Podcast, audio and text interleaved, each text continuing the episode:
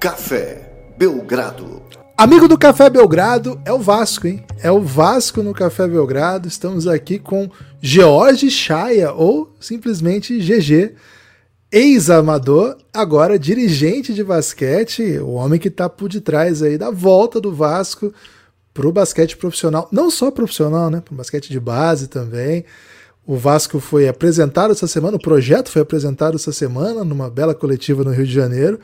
A gente não pôde ir, estamos distante aí do Rio de Janeiro, infelizmente, mas conseguimos trazer o GG aqui para falar com a gente sobre esse projeto. GG, seja bem-vindo. É o Vasco, hein? Aqui no Café Belgrado, o Vasco tem sinal verde, pede passagem quando for necessário, tudo bem? Fala Guilherme, fala pessoal todo do Café Belgrado. É sempre um prazer estar falando com vocês, né? É, antes era de dentro da quadra, agora de fora. É, mas sempre uma atenção especial vocês que não são amantes do basquete, mas ajudam em toda essa divulgação, notícia, enfim. É, a gente tem que valorizar toda essa galera que está por, por trás da nossa modalidade. Então é um prazer estar falando com vocês aqui. E estamos de volta, né? Estamos de volta. Agora é. é... Aconteceu alguma coisa aí, Chicaio. Entrou uma ligação aqui, desculpa. Agora, agora é R10 Score Vasco da Gama. É isso. Como é que é o nome, GG? O nome oficial do time? R10 Score Vasco da Gama. Boa, R10 Score Vasco da Gama é o nome do, do time do Vasco que vai disputar o NBB. GG, para começar, eu quero dizer que eu tô me sentindo muito idoso hoje. Já tenho sentido já por muito tempo, né? Mas assim, eu me lembro quando eu escrevi textos sobre você jogando LDB com varejinho, naquele time que vocês ganharam bastante coisa. E agora eu tô te entrevistando como dirigente, cara. Que isso? O tempo passou. Mas assim, não é uma carreira comum, né, Jorginho? Você, é, GG, você parou antes, né? Você não seguiu a carreira por muito tempo. E segundo consta, não teve nenhuma lesão grave para isso. Por que foi, GG, que você parou antes, assim?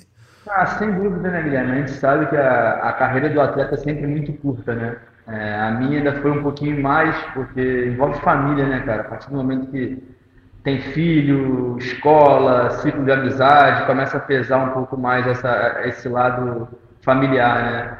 A minha filha mais velha, a Sofia, estava com 5 anos e tinha estudado em quatro escolas diferentes, né, cara? Então começa a, a, pesar um pouco o lado familiar, né? Acredito eu que eu teria aí mais uns, uns 10 anos tranquilamente de carreira, mas, pô, não tenho nada reclamado do que eu vivi.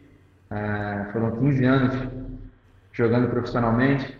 Então, estou muito tranquilo, muito feliz e muito satisfeito com tudo que eu vivi dentro de quadra, né?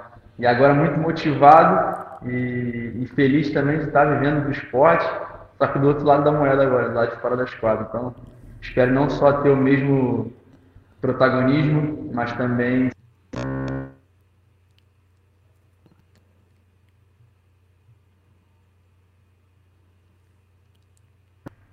Oi, Guilherme.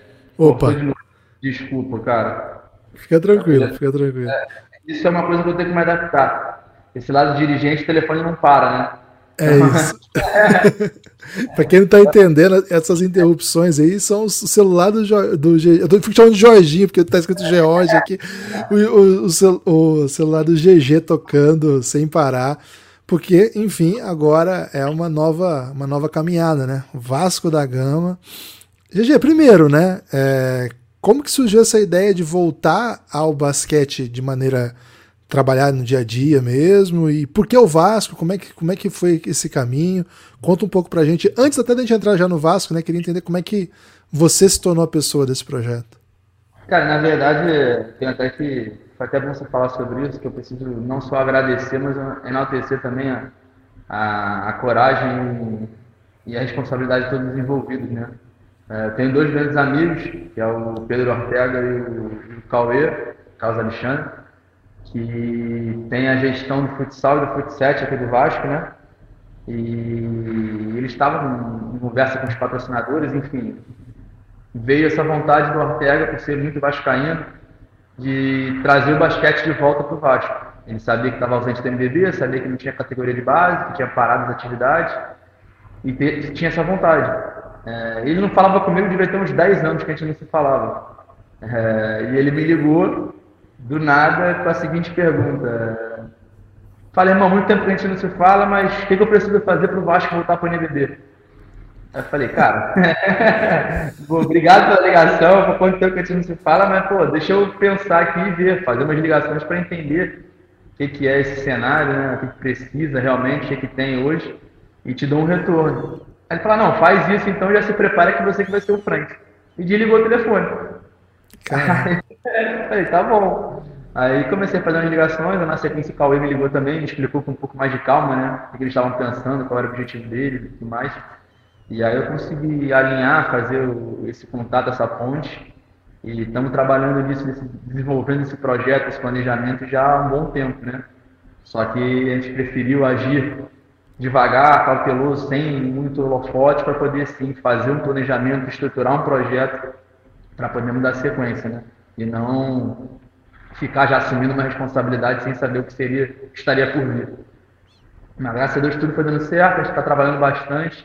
É, o pessoal do Vasco não só abriu as portas para a gente também, como explicou tudo da maneira que seria é, praticado a, a, gestão, né?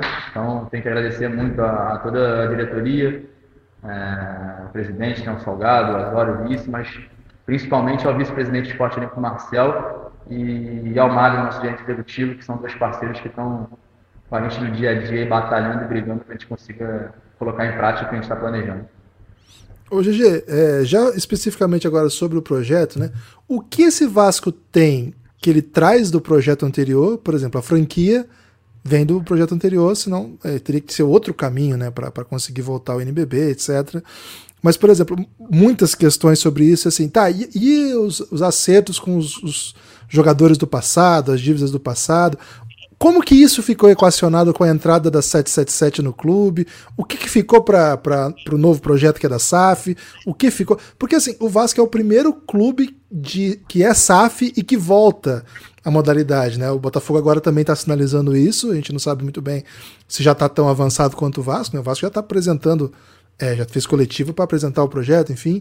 É, os outros times que são SAF não estavam envolvidos no NBB especificamente, então é um cenário um pouco novo para a gente entender. O que, que, você, já sabe, o que, que você consegue explicar para a gente dessa, do que tem de, de específico que você traz do Vasco e o que, que tem dessa divisão agora que o futebol virou SAF?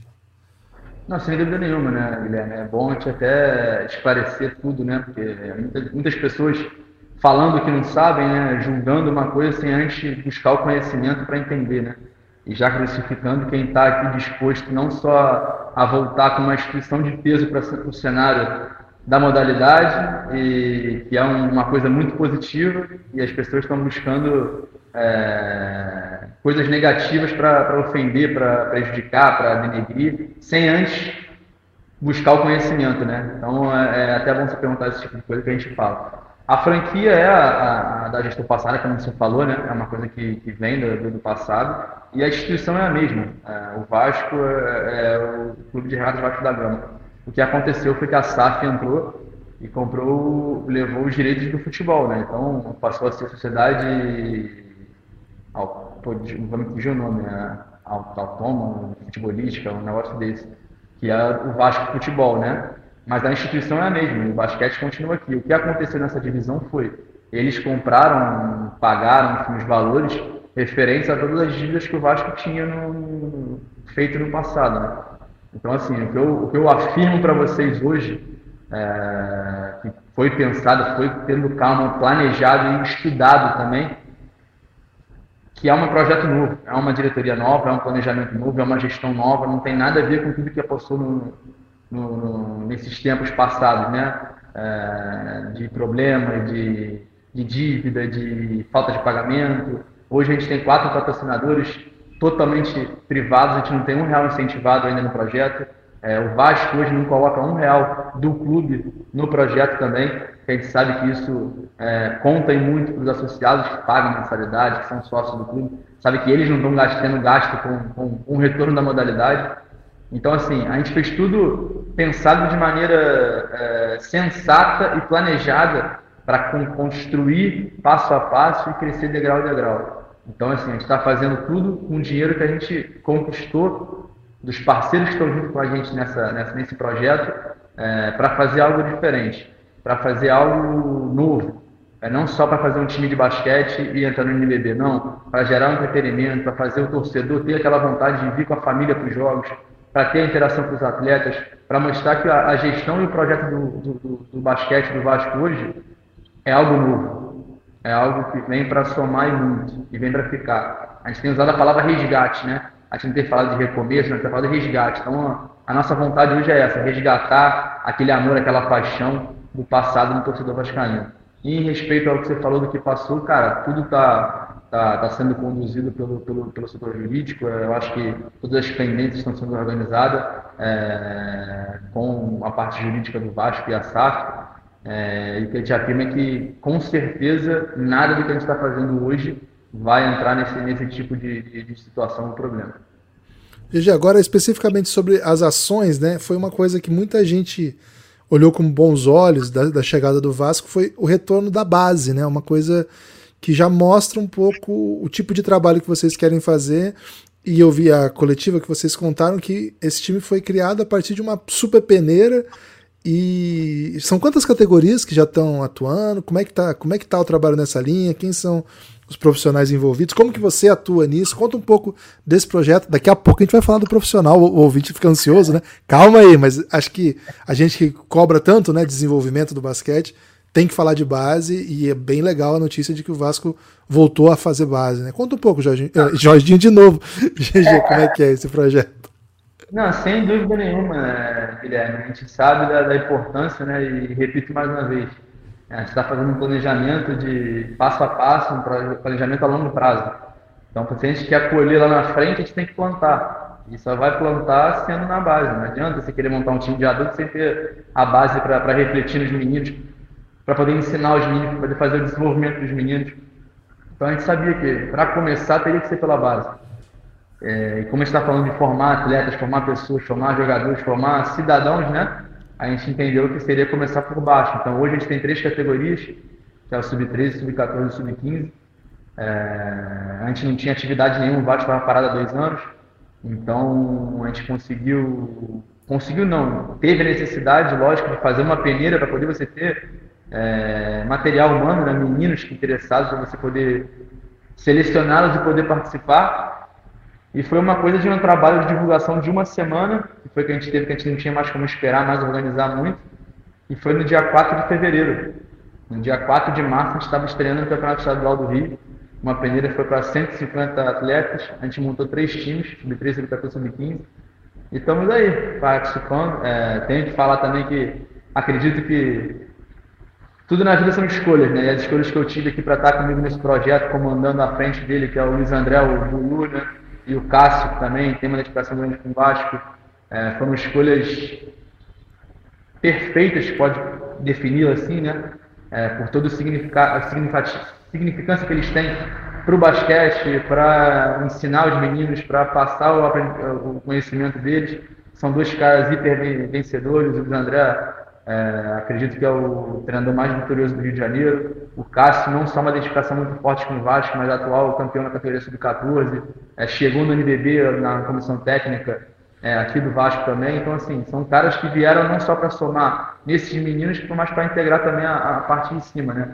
E, e, a minha função aqui hoje é sou coordenador geral de basquete, né? Então, tudo que envolve basquete, é, tanto da parte de logística, gestão, contratação, enfim, é um 360, né? Não tem como tirar, tirar o meu da reta nesse momento. Então, tudo que envolve o basquete está é, tá passando por mim hoje e estou aqui me preparando cada vez mais para estar tá no nível que eu espero que, que a gente chegue e, e, o Vasco tem que estar. Tá. Ô, GG, para garantir é, a participação no NBB, as equipes têm que disputar a LDB. O Vasco já disputou ano passado e esse ano de novo vai disputar, ainda com parceria com o Tijuca, é isso? Existe um plano, existe um plano para que nos próximos anos seja time do Vasco, e aí o Tijuca possa enfrentar com o seu time e o Vasco ter um próprio time? Tem essa ideia? Como é que é? Sem dúvida, sem dúvida. É, hoje é, é uma regra, né? Se jogar o NBB, você tem que participar da NBB, né? Então, é, inclusive é bem, bem sensata essa regra, porque é importante você desenvolver, né? E dar oportunidade para os meninos. É, mas enfim, como eu falei, é, é, um projeto, é um planejamento. Eu não poderia começar um projeto aqui querendo fazer todas as categorias de base, porque eu não ia ter orçamento para isso. Então a gente está fazendo passo a passo. É, a nossa ideia é conseguir para a próxima temporada da, da base, calendário da base, né? patrocinadores exclusivos para a base, para conseguir aumentar esse número de categorias, para conseguir ir passando passo a passo até chegar na, na, na, na, conclusão de toda a categoria de base, né? Então, isso é um, uma ambição nossa, um projeto nosso, e com certeza a gente está correndo atrás para desempenhar isso. A parceria com o Tijuca foi fantástica ano passado, esse ano está se repetindo. É, eu acho que além de, de ser importante para o Vasco, é uma vitrine que se dá é, aos meninos do Tijuca também, né? Mas sem é um planejamento nosso desenvolver não só o, o, o, número de atletas, mas as categorias também. Então a nossa ideia é aumentar passo a passo, sem cometer nenhuma loucura, né? Lógico, é, orçamentária, que quero dizer, de estender os números de categorias e sim estar tá figurando com o time principal do Vasco no, no, no Sub-22 também. Agora, para o time adulto, é, na coletiva vocês já explicaram, né? Não pode ficar, não pode anunciar jogadores ou é, comissão técnica que estão ainda sob contrato. Os contratos devem acabar ainda nos próximos dias ou semanas. Então, não vou ficar te perguntando de nomes, coisas assim, mas vou te perguntar assim, bem abrangente, né? Qual é a ideia do. Ah, tranquilo. Ah, o, povo é, o povo é curioso, a gente só passa a curiosidade adiante, né? O, eu queria saber assim, qual que é a ideia, né, assim, de time pra, a, no começo, né? A, e quando eu te pergunto assim, não quero que você me diga, ah, o orçamento é de tanto, não é isso, mas assim, é um time que vem de orçamento médio para brigar para ir para playoff, é um time que de repente vai vai tentar ali trazer estrangeiros um pouco mais caros. Como é que vocês têm pensado né, nessa montagem? Eu até vi lá na coletiva e confesso que dei risada, né? Porque é, vocês foram bem assim prudentes né, nos comentários e quando abre para pergunta, já tem torcedor vascaíno falando assim, mas eu quero que o Vasco seja campeão, né? Então, assim, é um time de camisa, é um time grande, é um time histórico do basquete nacional, já tem conquistas maravilhosas. Não é fácil, né? Tá diante de, de uma potência e ainda assim ter que trabalhar com cautela, né? Então, como que vocês têm trabalhado isso? Como que é a ideia de montagem de elenco para esse primeiro ano? É, a escolha do técnico, se já terminou ou não, mas foi pensando em quê? Conta um pouco pra gente como é que é. Quando você sentou e falou assim, ok, agora eu vou pensar no time profissional, quais as ideias que você vem pensando sobre isso? Não, sem dúvida, Guilherme, é, é o que eu falo, né? Esse projeto ele é pensado o tempo inteiro, né? A gente não está fazendo nada sem, sem antes pensar, fazer conta, estudar é, investimento, valorar se vale a pena ou não. Então, está assim, sendo tudo bem correto, bem centrado para poder nada sair dos trilhos, né? Então, como você falou, é, é uma instituição de uma torcida apaixonada, é um clube de expressão gigantesca, é, é um clube vencedor. Então, assim, sempre vai existir aquela cobrança por título, por time campeão, tem que bater de frente. Só que a gente está bem, bem tranquilo e bem blindado quanto a isso. A gente vai fazer tudo que tiver ao nosso alcance para que os atletas que estejam aqui entendam o que é defender é, a instituição é, e saibam que vão ter todo o respaldo.